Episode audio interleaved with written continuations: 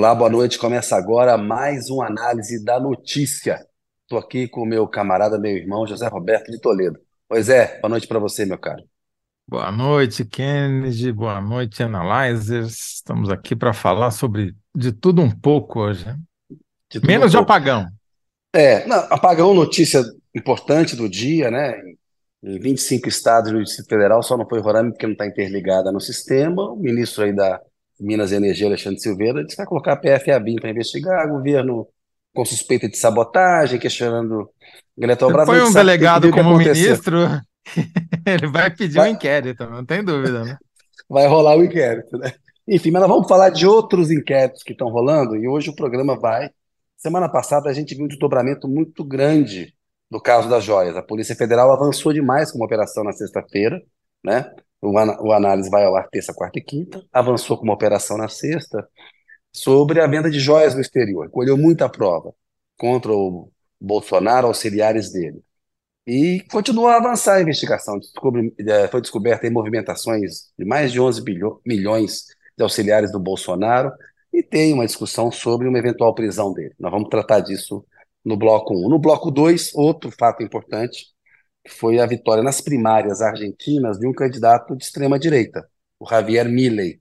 E aí vamos falar dos- das implicações que a eleição argentina é, que acontece em outubro, terá para o Brasil, né? As possibilidades que cenários podem pintar lá.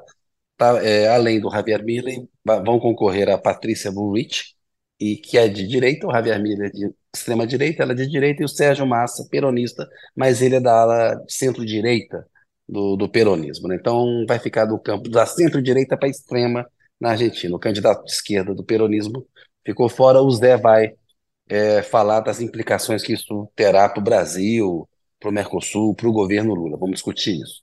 Terceiro bloco, o Supremo vai retomar nesta semana aquele julgamento sobre consumo de maconha. Tem um voto médio falando de é, que está sendo construído, né, de 25 gramas a 60 gramas, o é, não ser considerado é, é, tráfico, isso pode tirar a gente da prisão, mas há diversas visões sobre o tema. Nós vamos chamar um especialista em segurança pública, que sempre frequenta aqui o programa, o Renato Sérgio de Lima, do Fórum Brasileiro de Segurança Pública, para conversar com a gente sobre esse assunto que é importante, tem impacto sobre o sistema carcerário brasileiro e sobre, enfim, é um tema importantíssimo, questões de saúde pública, de liberdade individual, tudo está tá dentro dele.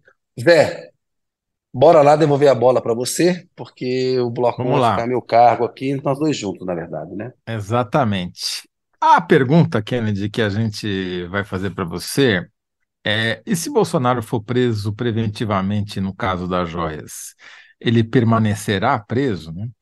Mas antes de você responder, eu acho que é bom fazer uma recapitular o que aconteceu, porque, como você mesmo disse, essa operação toda aconteceu na sexta-feira, quando não teve análise da notícia. Então, só para a gente não dizer que não falamos de joias, vamos lá.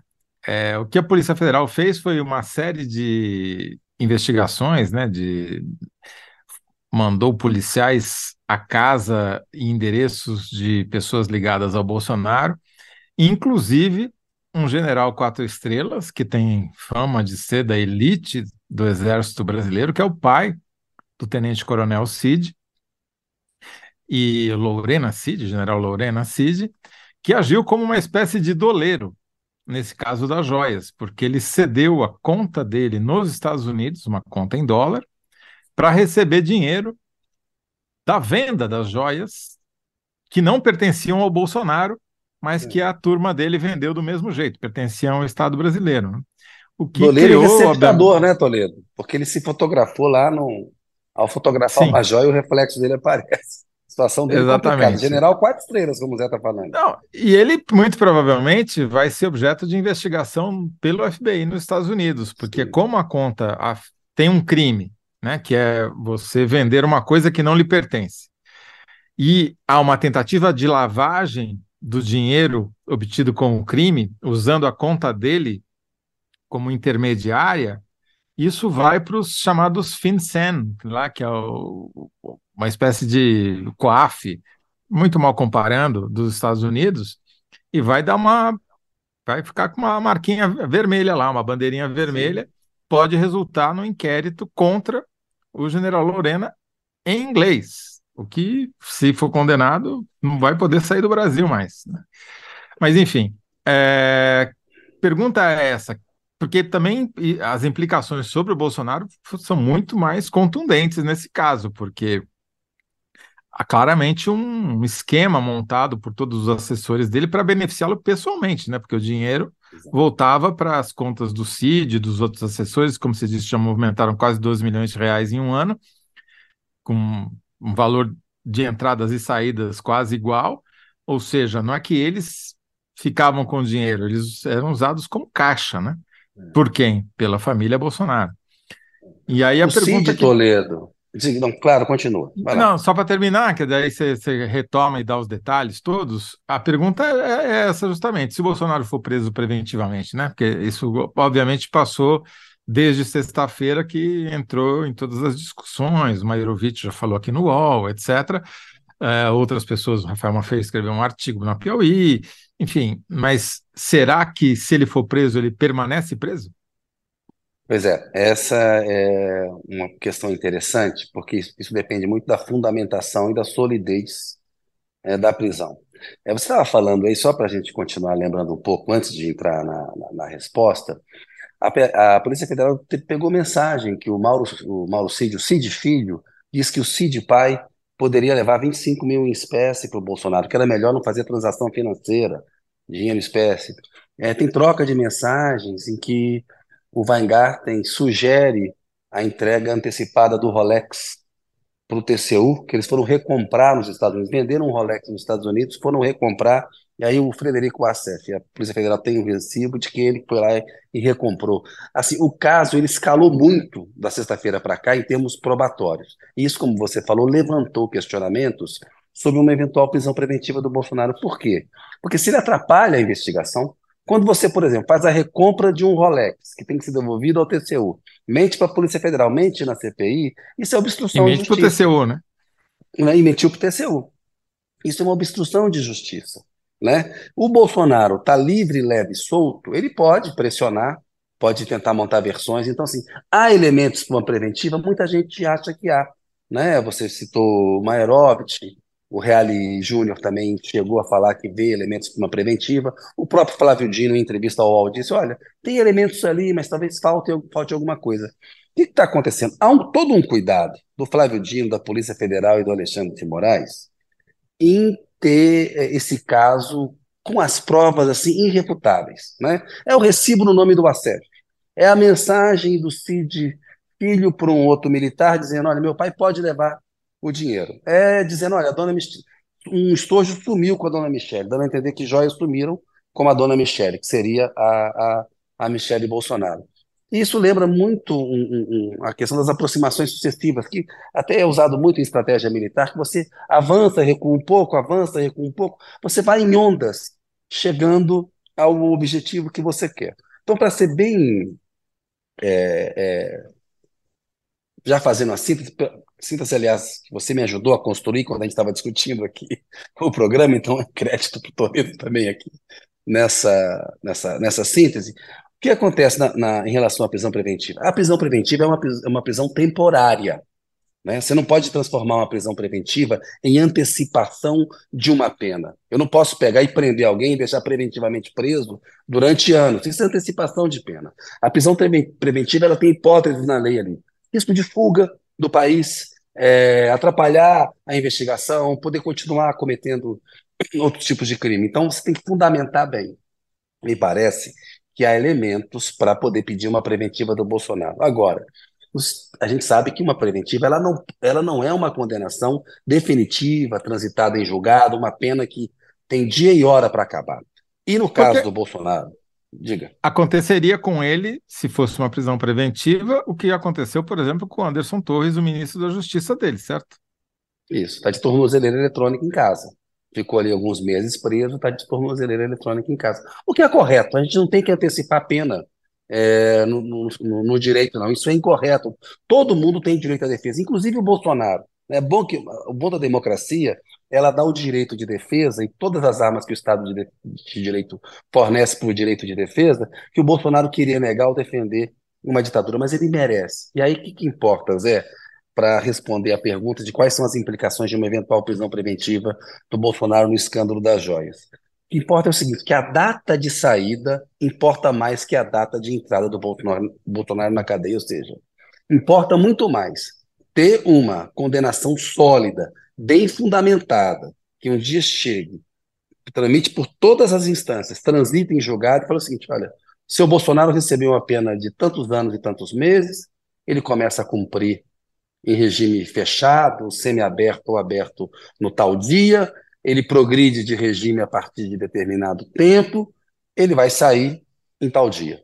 Então, assim, a data de saída é mais importante que a data de entrada. Prender o Bolsonaro para daqui a dois, três meses ele estar tá solto, né? Isso pode ter um efeito negativo do ponto de vista político, inclusive para o judiciário. Pode dar a ele um argumento de uma prisão injusta, que não é o caso existem elementos e hipóteses que justificam a prisão preventiva e ela é importante no sistema jurídico. É que uma figura como o Bolsonaro, diante de tanta coisa que está sendo descoberta, atos antidemocráticos, atos golpistas, né?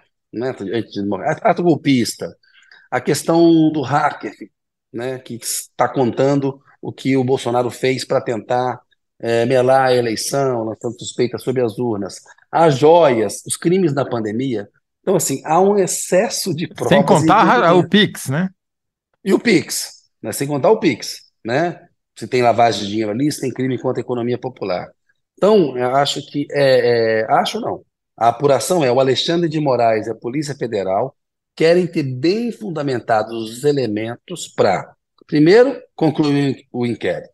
Dois, fundamentar uma denúncia que o Ministério Público venha a fazer contra o ex-presidente da República. E terceiro, a instrução de um processo criminal é, com provas robustas e refutáveis para mandar o Bolsonaro para a cadeia. Né? É importante que isso aconteça e que um dia aconteça, para que nunca mais um presidente ache que pode assumir o poder como assumiu o Bolsonaro e cometer tantos crimes como ele cometeu contra a democracia, contra a saúde pública na pandemia, contra o patrimônio público nessa questão é das joias. Né? E questão da Caixa Econômica Federal, consignados. O Toledo, nós já falamos disso tanto aqui, se a gente for olhar, tem muita coisa contra o Bolsonaro. Então. É, na verdade, ele tem uma sucessão, ele corre o risco de sofrer uma sucessão de condenações, né? E é muito mais interessante, caso ele venha a ser condenado, que ele seja condenado e permaneça na cadeia, do que ele ser preso preventivamente e sair, como você disse, em dois, três meses porque daí vai ser, vai sair como? Vai sair como um injustiçado, como herói Isso. do bolsonarismo, né? Vai, vai virar vítima de, de algoz, de criminoso, vai virar vítima, né? É. Deixa se eu ler aqui. Elementos por uma, é. vamos lá, por uma temporária, por uma preventiva, é claro que se há elementos nesse sentido robustos, isso é uma arma do direito. Mas no caso do Bolsonaro, o que importa mais é a condenação definitiva, robusta, num devido processo legal, de cabo a rabo. Né? E como a gente estava falando, o mais importante é a data de saída do que a data de entrada. Perfeito. É... Danilo Sotero Rogério, acho que justamente ele não deve ser preso essa semana para não ter a chance dele sair logo. Estão esperando alguém ou algum celular entregar mais provas. Gigantes do Olimpo, deuses mitológicos. É grande esse daqui. A prisão do Bolsonaro seria uma grande justiça. A soltura breve seria a diminuta justiça brasileira. Rosiane Arroxo, Rosiane Arroxo, se for preso preventivamente, pode ser solto preventivamente também. Acho possível com esse povo, mas deveria ficar no xadrez por muito tempo. Josalba Santos, ele deveria ser preso pelo que causou os indígenas. Margarida von Schwenk, acredito que o Bolsonaro não for preso, se o Bolsonaro não for preso preventivamente, fugirá do país. Por isso que o Mairovich quer que seja tomado o passaporte dele, né? E Fabiana Carvalho, Bolsonaro não vai em cana ainda por puro cálculo político. Elaine Rizuti, quatro dias sem vocês é uma eternidade. Beijo dessa idosa de São João del Rei. Obrigado, Elaine. Beijo, Levi Elaine. Martins. Levi Martins, o Alexandre de Moraes não vai concluir o inquérito enquanto Arias for procurador-geral da República. Também é uma, um, uma boa hipótese. Observação interessante. É, observação interessante. Exatamente. Então, para a gente deixar claro para as nossas chefes, O título que o Kennedy fez é Data de saída importa mais que a, a, que a de entrada de Bolsonaro na cadeia. Ainda dá um Kennedy Toledo, dois pontos. É. Título que o Toledo fez e me emprestou para o bloco. Não, foi uma então tá construção coletiva. Aqui, coletiva, aqui já é uma entidade. É, já, Boa, os Zé. bolsonaristas diriam que isso é uma demonstração de comunismo, mas é só um trabalho de equipe. Boa, Zé. Bom, devolvo Beleza. a bola para você, Kennedy Alencar. Zé, falar de eleição argentina. Teve lá, na Argentina tem essa coisa das primárias, né? Que as, as, as coligações elas apresentam é, dois candidatos, tinha lá os peronistas com dois, a de centro-direita e tal, e o Javier estava tava lá na dele, e aí você pode votar. Os eleitores votam, é uma eleição obrigatória lá. E, e isso, isso não é eleição, mas ela é um indicativo da eleição. E aí surpreendeu é, alguns analistas surpreenderam com a vitória que o, o, o Javier Milley, que é deputado do Liberdade Avança, e ele é de extrema-direita, o partido dele, Liberdade Avança, teve nessa eleição.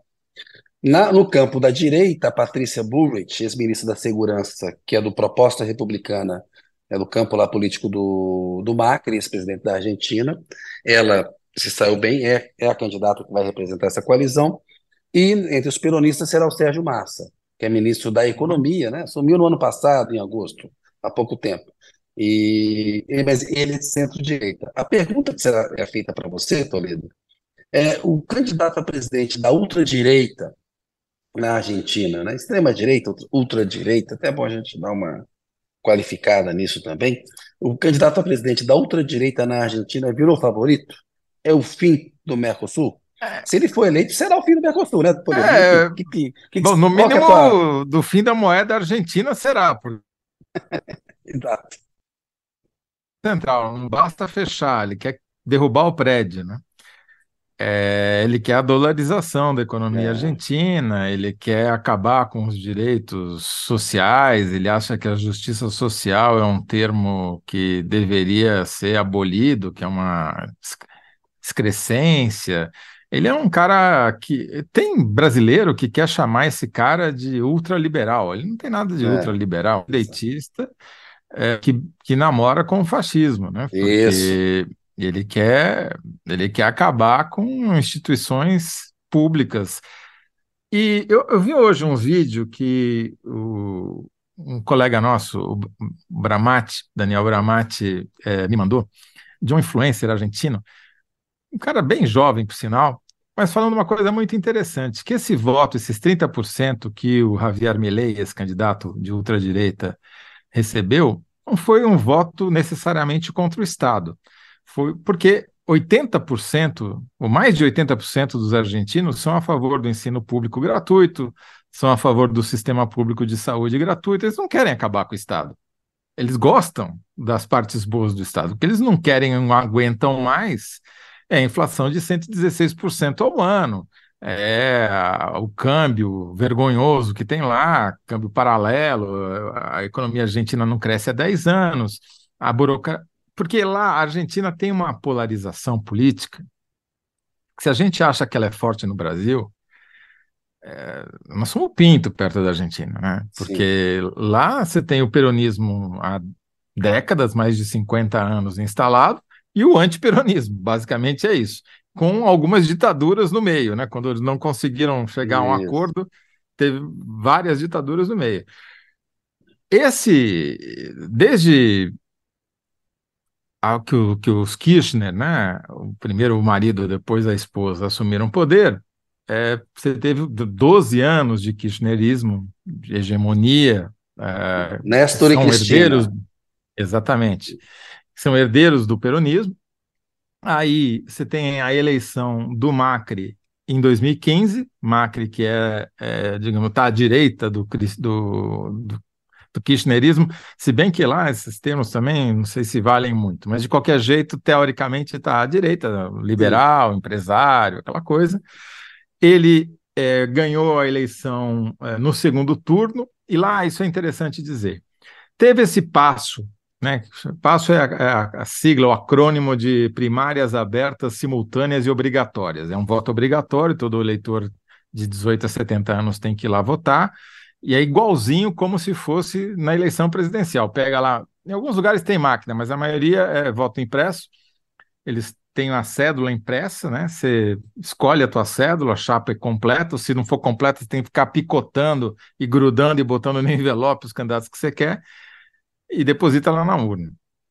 Nessas primárias, o objetivo teórico, como você explicou, é se tem uma disputa interna no partido, você põe as duas chapas lá para bater chapa, como, por exemplo, aconteceu aqui com a própria Bullrich, né, que ela ganhou do outro candidato que teve 11% do partido dela. Ela teve 17%. Somando os dois a 28, ficaram em segundo, um pouquinho atrás do ultradireitista, o, que ficou com 30%. Mas é, na, na prática, eles inventaram isso, isso está, se não me engano, em vigor desde a eleição de 2011, para acabar com os partidos nanicos, que também era uma praga na Argentina. Então, só passa do o passo, não dá passo para quem teve menos do que 1,5% dos votos. E com isso se elimina um monte de partido nanico e só vão os maiores para a eleição. Aí como funciona? Vai para o primeiro turno, que vai ser agora dia 22, agora não, só no dia 22 de outubro, a eleição lá é longuíssima, né? E se algum candidato passar de 45%, já é eleito no primeiro turno. Aqui no Brasil é 50% mais um voto, né? Lá é 45%. Que foi o que aconteceu, por exemplo, com, com Alberto Fernandes, que é o atual presidente, também peronista, que foi eleito com 48%. Não chegou a 50%. No Brasil ele não teria sido eleito, mas na Argentina foi. Agora, se nenhum. Tem uma outra possibilidade de eleição do primeiro turno, é que se o cara tiver mais de 40% e mais de 10 pontos de vantagem do que o segundo colocado, vamos supor que o cara teve 41% e o segundo colocado teve 30%, aí também é eleito no primeiro turno. Se não, tem um segundo turno só em novembro, né? É mais fácil vencer no primeiro turno na Argentina. Se Sim, a regra valesse é. no Brasil, o Lula teria sido eleito no primeiro turno. Por exemplo. Por então, exemplo. Tem, aí, né? tem esse ingrediente é. ainda. Exatamente. Agora, a grande surpresa desse Milley é que as pesquisas não pegavam ele com essa taxa tão alta. A pesquisa que deu mais, se não me engano, deu 27 e tal. Mas era a exceção, era um ponto fora da curva. Agora, claramente é um voto de protesto, é um voto de quem não aguenta mais essa alternância entre macristas e kirchneristas, entre o peronismo e o antiperonismo, né? Que levou a, a, o país, a Argentina, a ficar estagnado por uma década e está aí patinando, sempre com os mesmos problemas, a miséria crescendo, o desemprego em alta, etc, etc. Claramente foi um voto de protesto contra esse status quo. Agora, eu concordo com um cientista político brasileiro que está acompanhando a, a, eleição na Argentina de um jeito como nenhum outro cientista político acompanha, porque ele está botando dinheiro lá para o, o Maurício Moura, ele tinha um instituto de pesquisa aqui no Brasil, na verdade, um instituto de pesquisa que fazia pesquisa em vários lugares do mundo. O Ideia Big Data vendeu esse instituto e montou um fundo de investimento que atua em todos os países onde há eleição. Então, já atuou, em, por exemplo, na Turquia, agora na última eleição, eles desenvolvem um modelo matemático, um modelo é, preditivo do que, que vai acontecer e fazem os seus investimentos conforme esse modelo, apostando num resultado ou no outro. Antes do passo, ou seja, antes dessa primária de domingo, o Maurício tinha me dito, olha, que, que vai acontecer? Vai dar, é, a disputa vai ficar entre a candidata antiperonista mais tradicional, que é a Patrícia Burrich, e o Milley vai ir bem, mas eu acho que vai dar, ela vai ser a principal, vai para o segundo turno contra o candidato do governo, que é o, o Massa, né? E ganha porque o, você pega aí os votos da esquerda, dá 27%. Né? O governo está muito, muito desgastado e a pior coisa é justamente a economia, e o cara é ministro da economia, quer dizer, não é exatamente um ativo, né? exatamente, né? Tem... Então, é... que que... mas não é só isso, isso foi antes. Depois teve essa votação surpreendente do, do Milley, e a avaliação do Maurício, e eu concordo com ela, é que deu um susto nas, no, no eleitor, porque você tem esse eleitor que está radicalizado porque não aguenta mais e saco cheio, mas você tem ainda 70% de, digamos, mais moderados. E esses moderados tomaram um susto com esse, com esse Milley, porque esse Milley é beira a insanidade, né? O discurso dele é ultra radical. É, em alguns pontos é mais radical que o Bolsonaro. E ele acha que vai ter uma reação e um voto útil desses moderados no já no primeiro turno e que o Milley vai ficar atrás da Bullrich e se tiver segundo turno ele não passa porque, enfim, o candidato do governo vai chegar mais ou menos, ele vai perder eleitores. E ele diz, e ele entende que, esse, que, esses moderados eles vão mais para Buriti do que para o Sérgio Massa. O Sérgio Massa pesca alguma coisa e, e por que queria mais para ela do que para o Sérgio Massa? Porque é, isso é interessante. O que, que aconteceu após a votação do Milley? A inflação subiu, tudo piorou. A situação econômica piorou ainda. Teve que desvalorizar mais, teve que desvalorizar a moeda. Ou seja, o Milley atrapalhou ainda mais o Massa, que é o candidato governista. Tá certo? Errou mais a economia. Exatamente. Então, num voto útil, aquele voto que você faz com o nariz tampado, no menos pior, você, a tendência é pela mudança, né? Tem sempre esse chaveamento que a gente faz nas eleições que não hum. valem só para o Brasil, vale para o mundo inteiro. Se é uma eleição de mudança ou se é uma eleição de continuidade, que é a primeira coisa que você tem que se perguntar em qualquer eleição. Essa, claramente, é uma eleição de mudança na Argentina, dada a situação econômica, satura, essa saturação com o sistema político, etc, etc. Então, é, me parece que faz muito sentido esse raciocínio de que não foi um voto contra o Estado argentino, mas sim contra os políticos argentinos, contra o atual governo argentino, e que contra a situação econômica, social argentina, mas que a reação à própria votação do Milley vai ser um, um, fator contra ele. E a ele só resta radicalizar cada vez mais o discurso para tentar não perder os 30% que ele teve, que são um ativo muito forte para chegar ao segundo turno. Então a tendência é ele radicalizar cada vez mais o discurso e a Burrich fazer o, o movimento oposto, né? Fazer um movimento mais conciliador para tentar capturar é, esse eleitor que está assustado. E isso, ele, esse modelo do, do Maurício Moura, é, ele incorpora o que aconteceu nas eleições anteriores, o que aconteceu na, nessa primária, as pesquisas de opinião e o monitoramento das mídias sociais.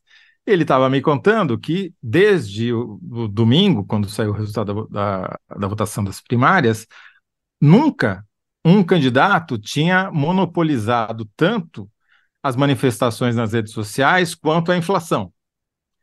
Pela primeira vez, ele, um candidato conseguiu passar. E aí assustou muito a esses moderados. Por isso que ele aposta nessa mudança é, do segundo turno. Ele não acha que o Milley é o favorito, ele continua achando que a favorita é a Patrícia, é a Patrícia. Burrich. É, exatamente. Ô, Toledo, e aí que implicações isso tem para o Brasil, para o Mercosul e para o Lula? A gente sabe que o candidato do que o que Lula quer é o Sérgio Massa, ele tem laços com o Alberto Fernandes, Alberto Fernandes apoiou a eleição do Lula aqui, o, o, o governo brasileiro tem simpatia pelo Massa e, e se o Massa fosse eleito, for eleito, a, essa política de integração maior no Mercosul, que está bem afinada entre o Lula e o Fernandes, continuaria.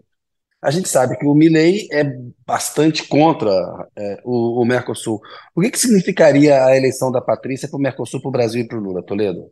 Eu acho que é uma eleição é, que compromete infinitamente menos, o que arrisca, que coloca em risco infinitamente menos o Mercosul do que a eleição do Milley. A eleição do Milley é o, potencialmente o fim do Mercosul.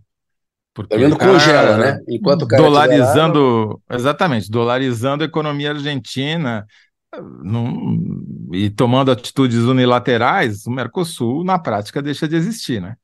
Então, eu acho que uh, se a Patrícia Bullrich ganhar, provar-se favorita nas urnas, que a gente sabe que sempre há espaço para surpresa, haja visto o que aconteceu domingo, é, o Mercosul ganha uma sobrevida. Agora, se o, o Milley ganhar, aí é mais fácil até eles realizarem a economia argentina, ou seja, usar o real como moeda, do que é, continuar com a moeda como está lá. Vai ser uma loucura lá. Eu acho que vai ser realmente um estrago muito grande que ele está prometendo fazer, né? Então, a minha síntese, Isso. Kennedy, é voto útil de assustados tira favoritismo de ultradireitista na Argentina. Boa. É, síntese feita. Vamos seguir adiante, Toledo. Vamos passar para o terceiro bloco, mas antes, só falar que enquete está no ar aí. Vocês podem votar. Quem responder melhor no bloco 1. É, data de saída importa mais que a data de entrada para a prisão do Bolsonaro. Resposta do público: se não for preso, o Bolsonaro vai fugir do país. Tem gente achando que ele pode fazer isso. Já fez no final do mandato dele, né? Foi de avião para a Flórida levando as joias e tal e andou meio fugido do Brasil. Agora, é, só que então, agora não tem mais avião oficial para fazer isso, né? É, e há muito mais, mas há muito mais razões para ele pular fora, sair fora. É. O Maiorovitch tem razão. Seguir adiante, Zé, chama o doutor Renato Sérgio para falar com a gente, não? Por favor. Pessoal, coloca o Renato Sérgio, que é colunista do programa aqui, caramba. Oi, Renato, boa noite para você, meu cara. E aí, Kennedy, tudo bem? Toledo. Ótimo. Todos, Muito obrigado, noite. Renato, por estar aqui conosco. Tudo ótimo.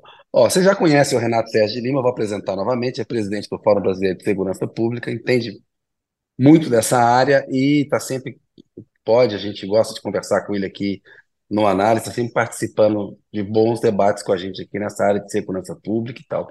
Hoje a gente vai falar desse julgamento no Supremo Tribunal Federal, vai ser retomado nessa semana, sobre o consumo da maconha né, a legalização para quem consumir a maconha é, num determinado parâmetro ali, tem um voto médio sendo costurado ali pelo Alexandre de Moraes, ali que de 25 gramas a 60 gramas você não classifica como como posse, como, como, como tráfico, é um, um porte ali para um, um consumo, e seis pés de cannabis em casa. Cannabis fêmea, né, Toledo, que é o que, que, é que pode ter em casa. A fêmea que a macho não faz mínima diferença. Pode ter não, quantas quiser que não vai te deixar com barata. Né? Não dá barata. E aí a pergunta que a gente vai fazer para o Renato Sérgio é a seguinte: se o Supremo fixar a quantidade de maconha que caracteriza tráfico hoje, né? Porque teve uma, uma lei de 2006 que deixa, deixa isso meio aberto ali, e a, o agente policial, o juiz meio que define o que ele acha que é, e tem muita gente encarcerada por isso. E no último programa que nós fizemos, a gente discutia a depender da quantidade que for permitida, entendida como consumo, que muita gente pode sair da cadeia. Vamos ver o que, que o, o Renato Sérgio acha disso.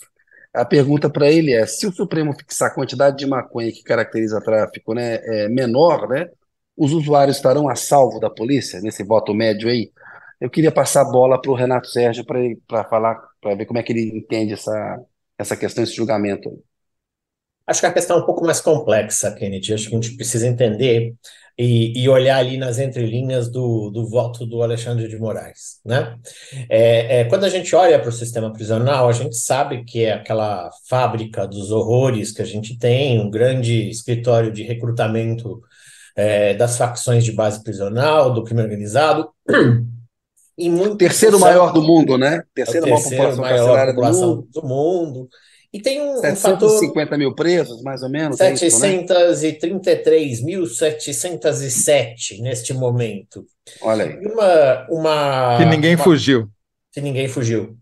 É, a coisa que eu chamo a atenção é que a lei de drogas, a que está vigente, é de 2006.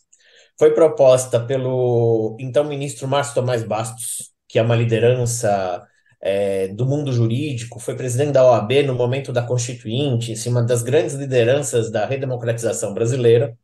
E ali, naquele momento, o Márcio Tomás Bastos foi ministro da Justiça do primeiro, da primeira gestão do Lula, e ele ah, tinha um diagnóstico bastante correto, que era que ah, era necessário separar o usuário do traficante. É, e, ao fazer isso, tratar o traficante com rigor penal e o usuário é, com é, outras saídas, como, por exemplo, serviços à comunidade, ele seria despenalizado com, da prisão. Qual é a grande questão em 2006? O, uh, talvez o, o, o Márcio Tomás Bastos tenha acreditado demais na capacidade do sistema de justiça criminal brasileiro é, se modernizar sozinho. Porque Tinha juízes... uma intenção boa, né, Renato? Tinha uma intenção é boa. boa. Estava na direção correta. E os juízes começaram, então, já que agora cabe a nós, tudo é tráfico. Porque a lei não distingue a quantidade.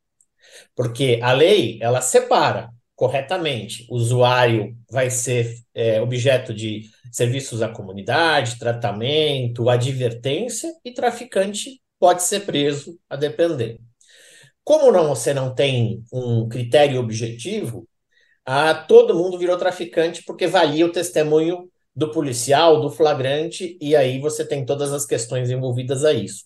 Em 2006, nós tínhamos a população prisional cresceu muito desse de lá para cá, e muito influenciada por essa lei. Em 2005, para pegar o antes da lei, nós tínhamos 361.402 pessoas presas mais ou menos 38 mil pessoas por tráfico de drogas, 10%. Em 2023, agora, esses 733 mil que eu comentei, nós temos 169 mil pessoas presas por tráfico, ou seja, 23%. A gente mais do que dobrou a população carcerária presa em função do tráfico, ou pela não distinção do, do, do usuário, e a gente pode até dizer que a gente mais do que dobrou a capacidade de recrutamento de pessoas pelas facções, porque a gente sabe que as facções usam as prisões como eh, para estabelecer seus vínculos, seus elos em relação a isso. Mas a, a sua pergunta, eu diria que não. Só, só, só, explica esse mecanismo, desculpa, Renato, porque é. Eh, talvez não seja claro para todo mundo. É ah, mas se o cara entrou lá e não é culpado, né? Se ele só estava lá com uma quantidade mínima de maconha, por que, que ele vai se filiar a uma organização Porque criminosa? dentro das prisões, o Estado não consegue garantir o, o, o cotidiano dos presos. Antes das facções, os, os presos eram estuprados, as, os familiares que iam visitar muitas vezes eram abusados sexualmente, eram obrigados a fazerem uma série de, de favores, de entrar com droga, com celular e assim por diante. E com a, as facções, as facções protegem os seus apadrinhados ou os seus filiados, como o PCC, os seus irmãos. Então, o que, que isso significa? Aqueles que se a, aproximam das facções passam a gozar de uma proteção dentro da prisão, até para poder continuar vivendo, em função das péssimas condições de superpopulação, condições de saúde, trabalho, é, disputas, então você acaba fazendo isso. Imagina que é, você está colocando, se é verdade que o tráfico é a grande responsa é o grande responsável pelo, pelo crescimento da violência no Brasil, é, eu estou dobrando o efetivo à disposição de, de, da organização do crime. Então, essa é uma questão muito importante. Mas quando você pega o usuário e você diz que a lei, a lei de 2006 diz que ele não é punido com prisão, ele não descriminaliza, que eu acho que esse é o debate, se a gente olhar na entrelinha do, do, do, voto do Alexandre de Moraes, que eu acho que vai ser voto perdido, a gente já chega ali daqui a pouco. Por quê? O que o Alexandre de Moraes está dizendo é que você vai ter uma quantidade é, mínima para fazer essa distinção, ou seja, ele está fixando a métrica, mas ao contrário do que as redes sociais estão dizendo, ele não está descriminalizando a maconha. A maconha continua sendo o é, crime, o uso, inclusive, continua sendo um crime.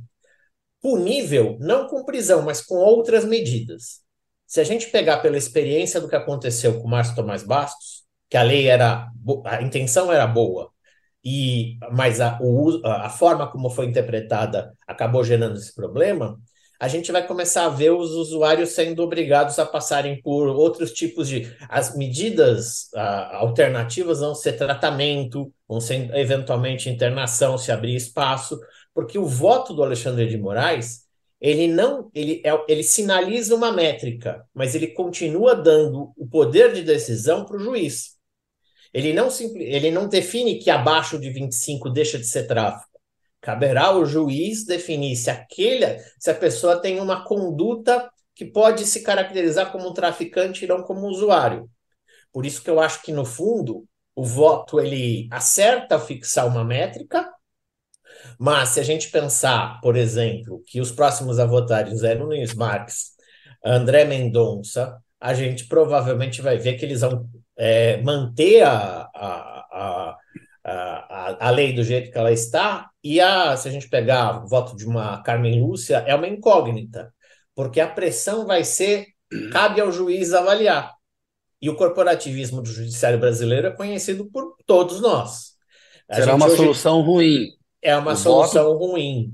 Porque, Você acha fundo... que o voto tinha que descriminalizar até 25 e de 25 a 60 se prevalecer, não ter medida alternativa punitiva, ele sai da prisão.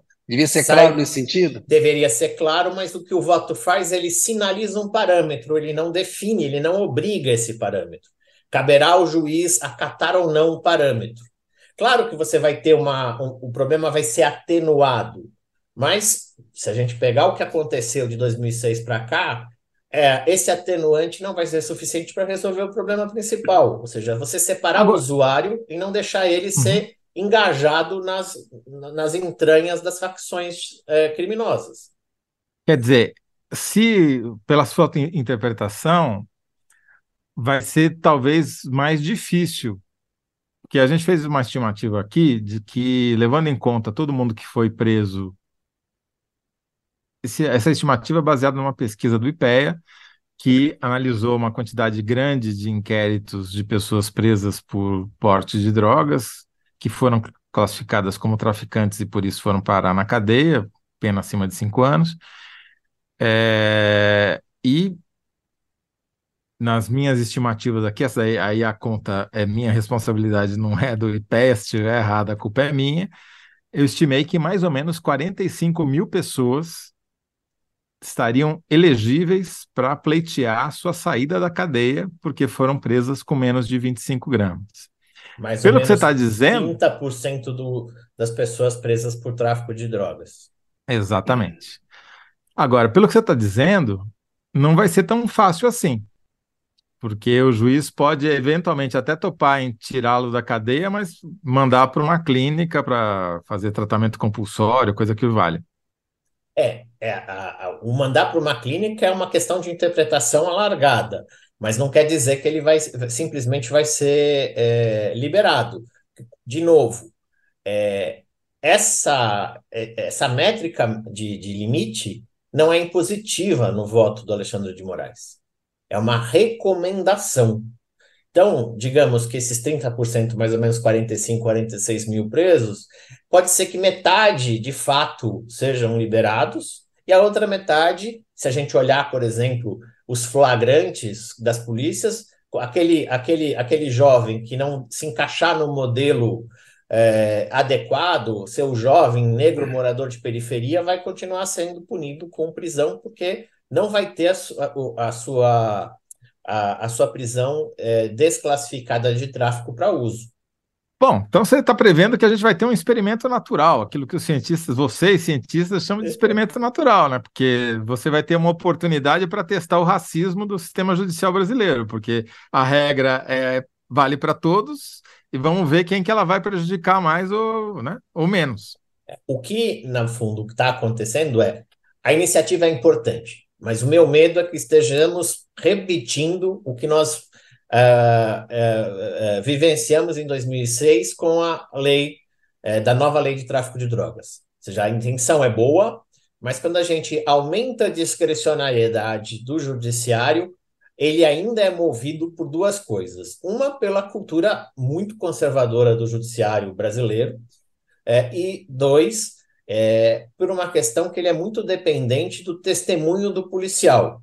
E, os, e, as polícias brasileiras, até pelos dados que a gente divulgou recentemente pelo, pelo Fórum, inclusive de, de mortes decorrentes de intervenção policial, até mesmo pela, pela. Se você conversar com os policiais brasileiros, eles vão dizer que é, 70% dos homicídios são é, causados pelo tráfico de drogas. Ah, o judiciário, ele, inclusive juridicamente, ele é muito dependente do testemunho do policial, que tem fé pública. E se você não tem outras provas, você não tem a melhoria da qualidade, você vai, é, vai ter um referencial de quantidade, mas eu tenho a liberdade de ouvir o policial. Se o policial está dizendo que aquela pessoa, aquele indivíduo é traficante porque ele mora ali no lugar, ele fica no, na frente do, do, da quebrada da droga, do ponto de venda, isso vai continuar se replicando, porque a gente no Brasil não consegue vencer a lógica da guerra às drogas. A gente não consegue vencer a lógica do enfrentamento, muitas vezes burro, desculpe a expressão, mas é burro, de sair de matar e morrer, de polícia matar e polícia morrer. E a gente não investe em investigação, não investe na qualificação da, da, da, da, da repressão do, das grandes organizações criminosas. Dinheiro cada vez maior, mas a gente vai prendendo ali o pessoal do, do os pequenos o Renato, eu quero falar com vocês dessa visão sobre a guerra às drogas, porque é uma guerra que não foi vencida e não vai ser vencida nunca, né? A discussão sobre isso daí, isso não ser tratado como guerra, mas é, voltando para a questão do voto, o placar até agora está 4 a 0, para que a imprensa está entendendo como descriminalização do consumo de maconha num determinado patamar. Está falando primeiro que isso está incorreto, que não tem uma descriminalização. E aí, é uma despenalização, ou seja, ele não será preso, mas continua sendo um crime. E o Alexandre, é. numa das entrevistas, ele disse isso. Eu não estou descriminalizando, porque isso seria uma tarefa do Congresso. Olha aí. É, além de segundo... tudo, tem esse componente político, né? Que eles não podem. Eles têm que fazer de um jeito que depois não seja derrubado pelo Congresso. Né? O Rodrigo Pacheco já reclamou disso. O, segundo Alexandre de Moraes, o teto seria 60 gramas. O Barroso falou em 25, estão discutindo de 25 a 60.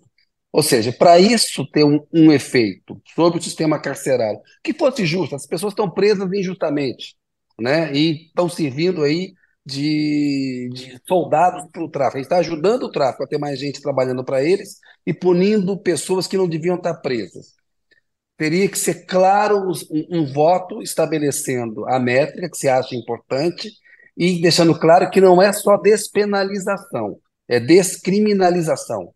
O ideal seria isso. Sei, o ideal seria esse, mas o componente político é muito forte. O Supremo não vai ter condições políticas hoje de simplesmente dizer que não é mais crime. Aliás, e dentro desse contexto político, eu vejo como ideal vinculante, ou seja, abaixo de 25, todo mundo acaba sendo liberado. Ah, pode ser que um traficante seja liberado, porque o traficante, esse já tem sido um argumento usado. Nenhum traficante vai ter mais de 25 gramas na mão, enquanto porque vai deixar em algum lugar e vai ficar com 25 para vender. É possível, mas isso vai ter que melhorar a capacidade de investigação e, e a polícia vai ter que provar que ele estava com 25, mas do lado ali ele tinha guardado mais um quilo, dois quilos, 10 quilos. Então, é, o que a gente precisa dizer é que sem a vinculação, ou se deixar só como uma sugestão, uma recomendação, a probabilidade da gente. Uh, eu sempre gosto da expressão do Tommaso de Lampedusa, que é um escritor, é mudar tudo para não mudar absolutamente nada. Então, eu acho que essa é a grande, é o grande risco dessa, dessa votação no Supremo sobre a questão das drogas. Zé, você quer falar ainda do voto aí? Fala aí, eu queria, não, acho que para mim está claro, é, e o fato de o Gilmar Mendes, que tinha dado um, um Gilmar Mendes, só para lembrar, né? Ele é o relator desse caso desde faz 10 anos ou mais, né? É, teve pedido de vista, ficou parado, etc. E o voto dele foi um voto mais liberal do que o do Alexandre de Moraes, porque ele queria despenalizar, agora usando a palavra certa, o consumo de drogas em geral, é, em geral, até uma determinada quantidade. Incluía cocaína, incluía crack, incluía várias drogas, né? É, e o, o, o, voto do Alexandre é que consolidou que era só maconha. Embora o Faquin e o Barroso também tivessem restringido os votos deles à maconha. Daí o Gilmar percebeu que ia perder e pediu o adiamento por duas semanas da, do julgamento para refazer o seu voto, provavelmente para acomodar diante do que deve ser a maioria do plenário. Né? Agora, e uma coisa é... importante, Toledo, o Gilmar, é, se a gente olhar para a composição atual do, do, do, ST, do STF, o Gilmar ele é um dos ministros mais liberais, como você disse, na questão prisional. Quando ele foi presidente do Supremo, ele foi o responsável pela criação dos grandes mutirões do CNJ para liberar presos. Em termos de política criminal e penitenciária, o Gilmar é, sem dúvida nenhuma, um, ele tá, ele é o expoente em termos de, é, de liberais. E o Alexandre, ele é, é muito é, influenciado até pela sua trajetória que é a, é a trajetória muito ligada às forças de segurança, às polícias. E para as polícias, esse debate é quase igual a gente tá, é, é, evocando o demônio, é, colocando em risco a sociedade. Porque, né, como a gente estava dizendo, elas são muito movidas pelo, pela ideologia da guerra às drogas, é, por mais que elas próprias reconheçam que isso é só enxugar gelo. Qual que é a tua Exatamente. posição, Renato? Como é que você vê essa questão? Você acha que tem que ser, né, por exemplo, o ideal seria a legalização da maconha e de outras drogas, legalização até um determinado parâmetro, é, é, é, métrica, ou uma legalização e, e acabou de tudo? Idealmente, essa é uma agenda do Congresso. A minha, a minha interpretação, acho que é de fato o Congresso ele ele ele está se posicionando a não se posicionar, como gosta de dizer o Pacheco, o Lira, o, o próprio o, o, Rodrigo Garcia falava isso, mas acho que o, o governo, o, o, Congresso precisa dizer de fato alguma coisa sobre isso. Se a gente pegar o, o, o pai da, da guerra às drogas, que são os Estados Unidos, lá, por exemplo, isso já virou um negócio. Então a ideia da guerra já foi embora, virou lucro, virou dinheiro. Eu acho que essa essa saída é o dinheiro, eu não sei se eu sou a favor, e essa é uma discussão antiga, de todas as drogas, porque tem drogas que de fato é, basta a gente ver a crise dos opioides, elas são legais, mas é, elas são. Eu sou contra, por exemplo, a legalização do, é. dos opioides produzidos pela Purdue Pharmaceutical, né? Que matou que é absurdamente 40 por dia nos Estados Unidos. Mas maconha não tem por que ser crime. Assim, ah, as pessoas estão estragando a família, saúde pública. A gente precisa. A, a, o dinheiro que a gente gasta com a guerra às drogas poderia fazer com que o SUS oferecesse tratamento de qualidade. E basta ver a campanha contra o tabaco. Funcionou e funcionou muito. Hoje é brega você fumar em vários lugares. Então a gente precisa mexer em campanhas e. Mas o Supremo pode, nesse momento, é, regulamentar ou responder às omissões da lei. Agora, uma nova lei é o Congresso. Olha, Renato, eu queria agora. Agora só faltam oito minutos para acabar o programa. O programa vou pedir uma coisa simples para você. Como é que a gente resolve o problema do tráfico internacional de drogas no Brasil, que se transformou num dos maiores corredores de narcotráfico do mundo? Tanto para consumo interno quanto para exportação. Não, falando sério agora, dá uma, dá uma, só explica para a gente o que, que aconteceu nos últimos anos com o narcotráfico no Brasil, onde ele está acontecendo, qual o volume, qual o volume de dinheiro que ele movimenta. Então, aqui tem uma questão importante. A gente está diante, pelo menos de 2015 e 2016, de uma mudança completa e que a gente conhece muito pouco a respeito do mercado da droga, da, do que a gente, na, na área de pesquisa, chama de governança criminal. Por quê? Com uh, o fim do modelo de, de o fim das, da, das guerrilhas colombianas, e a Colômbia é o principal produtor de cocaína, por exemplo, se a gente juntar com Peru e Bolívia, é, praticamente 100% da cocaína no mundo é, é produzida por esses três países e metade passa pelo Brasil, mais ou menos isso, tanto para o Brasil já é o segundo maior consumidor de cocaína e para exportação para a Europa, o que, que a gente percebe? Um novo modelo aonde, uh, inclusive, vai tendo efeitos no Equador agora. Um, teve a morte do presidenciável e teve o, um, um, um outro que foi ferido também, né? É, o modelo de El Salvador, ou seja, você vai a, a ideia de você é, fortalecer as facções. Como é que você consegue reprimir isso? É, a única forma que deu certo no mundo todo, inclusive no controle das máfias, e olha que não acabou com as máfias na Itália, é via dinheiro. E o problema é que o dinheiro, a economia subterrânea que, que, que é gerada a partir do tráfico, movimenta a atividade legal. Se a gente pegar no norte do país, a gente estima em mais ou menos 2,5 a 3 bilhões de dólares todos os anos injetados na economia da região da Amazônia em função da cocaína. Imagina, provavelmente ele é o principal empregador da Amazônia. É o principal gerador de emprego, de renda, de contratação. Isso faz com que a gente tenha que ter o quê? Primeiro, ir atrás do dinheiro, e não são dos. Também, mas não, não são os pontos de venda das favelas ou das periferias. Em segundo lugar, a gente precisa quebrar a espinha dorsal da lavagem desse dinheiro e gerar oportunidade de é, emprego, renda, que isso fica de, de, como futuro, mas sem dúvida nenhuma a gente precisa vencer o ciclo da guerra às drogas. A gente precisa fazer com que o tráfico seja enfraquecido naquilo que é o principal negócio dele hoje, que é o dinheiro. Hoje a droga é só mais uma commodity no, no, no, no do, do, tráfico. Você tem a droga, você tem a madeira, você tem o garimpo, você tem o opioide, você tem a, as várias mercadorias, o cigarro clandestino, é, e tudo isso vai sendo mais ou menos as mesmas cadeias criminosas, as mesmas facções.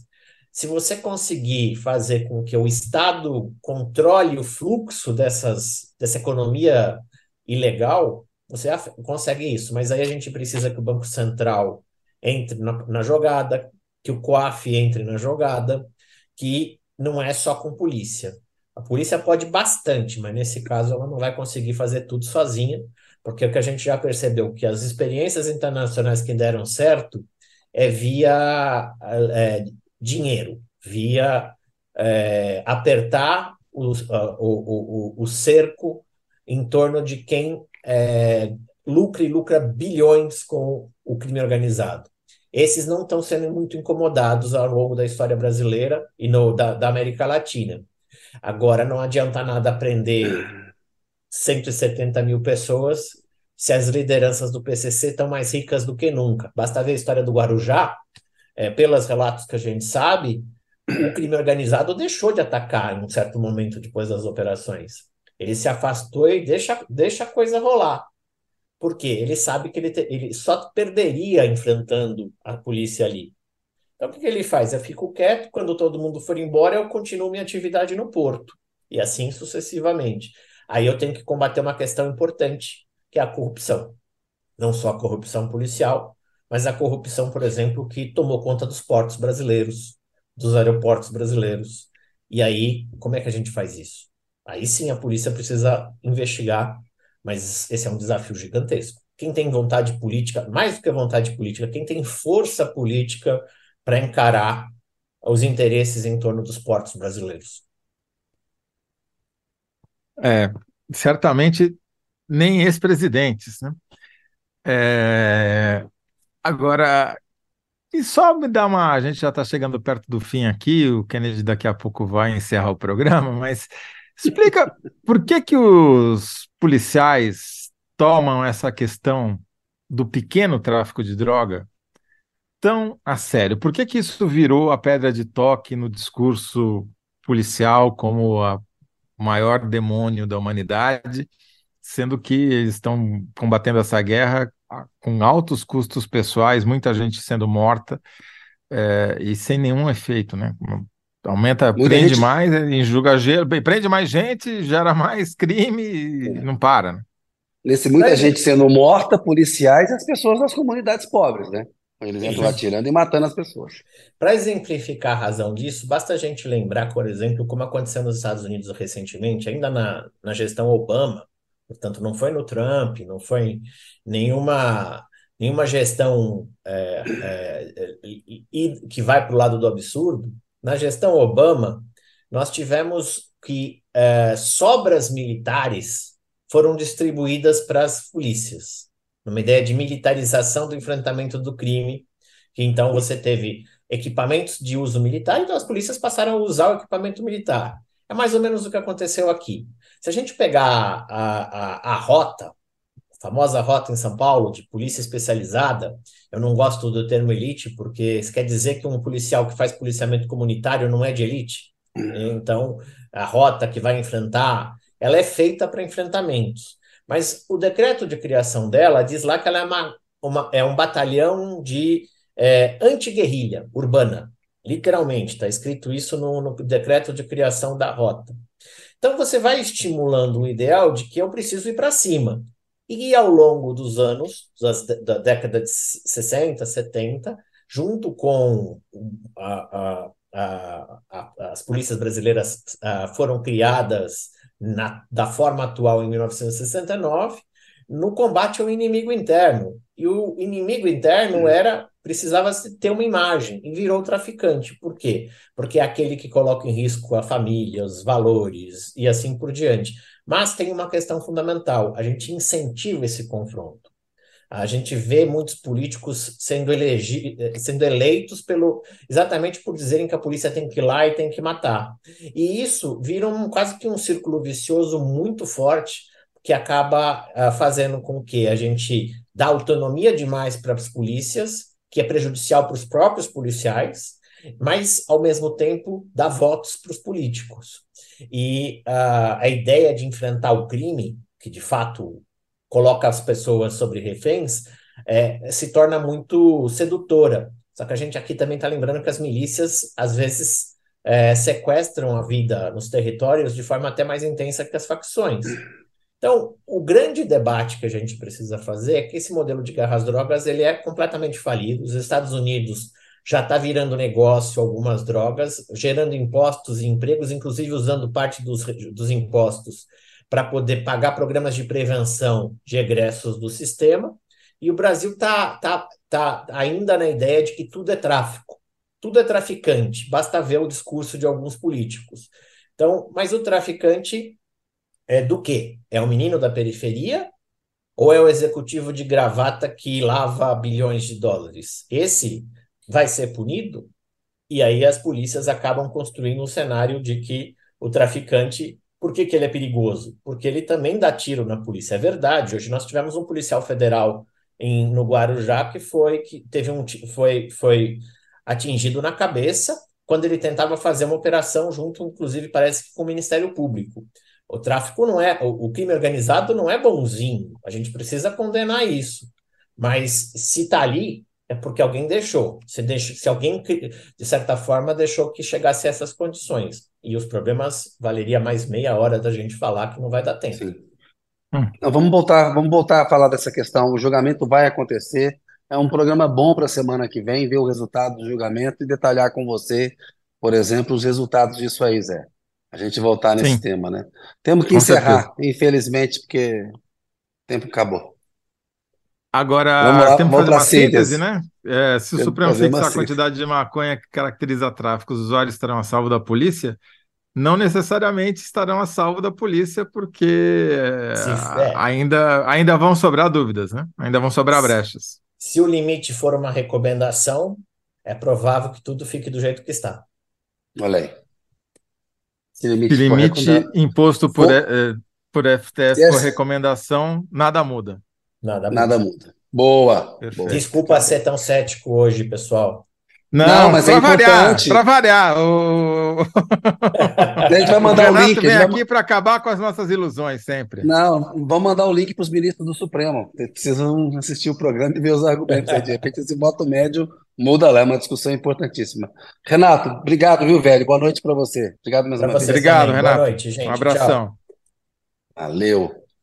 Toledo, terminamos aqui, mantivemos aí o algoritmo nos ajudando, 67% aprovaram a minha resposta, inspirada em você, José Roberto de Toledo, quais as implicações da eventual prisão preventiva de Bolsonaro no escândalo das joias. Data de saída importa mais que a de entrada para a prisão de Bolsonaro. Ficou essa, beleza? Ótimo. Bloco 2. Síntese de José Roberto de Toledo. O candidato a presidente da ultradireita na Argentina virou o favorito? É o fim do Mercosul? Voto útil de assustados tira favoritismo de ultradireitista na Argentina.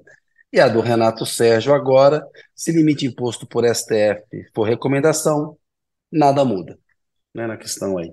Zé, é das isso aí. Drogas. Você drogas. sabe que a minha síntese do programa como um todo é que um Kennedy vale dois Milley. 67 a 30, mais do que dois. Porra. Ah, lavada. Vou aceitar a comparação porque você é meu amigo, mas vamos embora. Zé, até amanhã. Abraço. Até, abraço. Tchau, tchau. Valeu. Dois negativos dão um positivo, Kennedy, por isso. É isso aí. Boa, é. boa. Agora, ficou, agora ficou bonito. Ficou melhorou. Inteligência, inteligência é outra coisa. Aquele abraço, Zé. Pessoal, obrigado. Um abraço. Até amanhã. Valeu.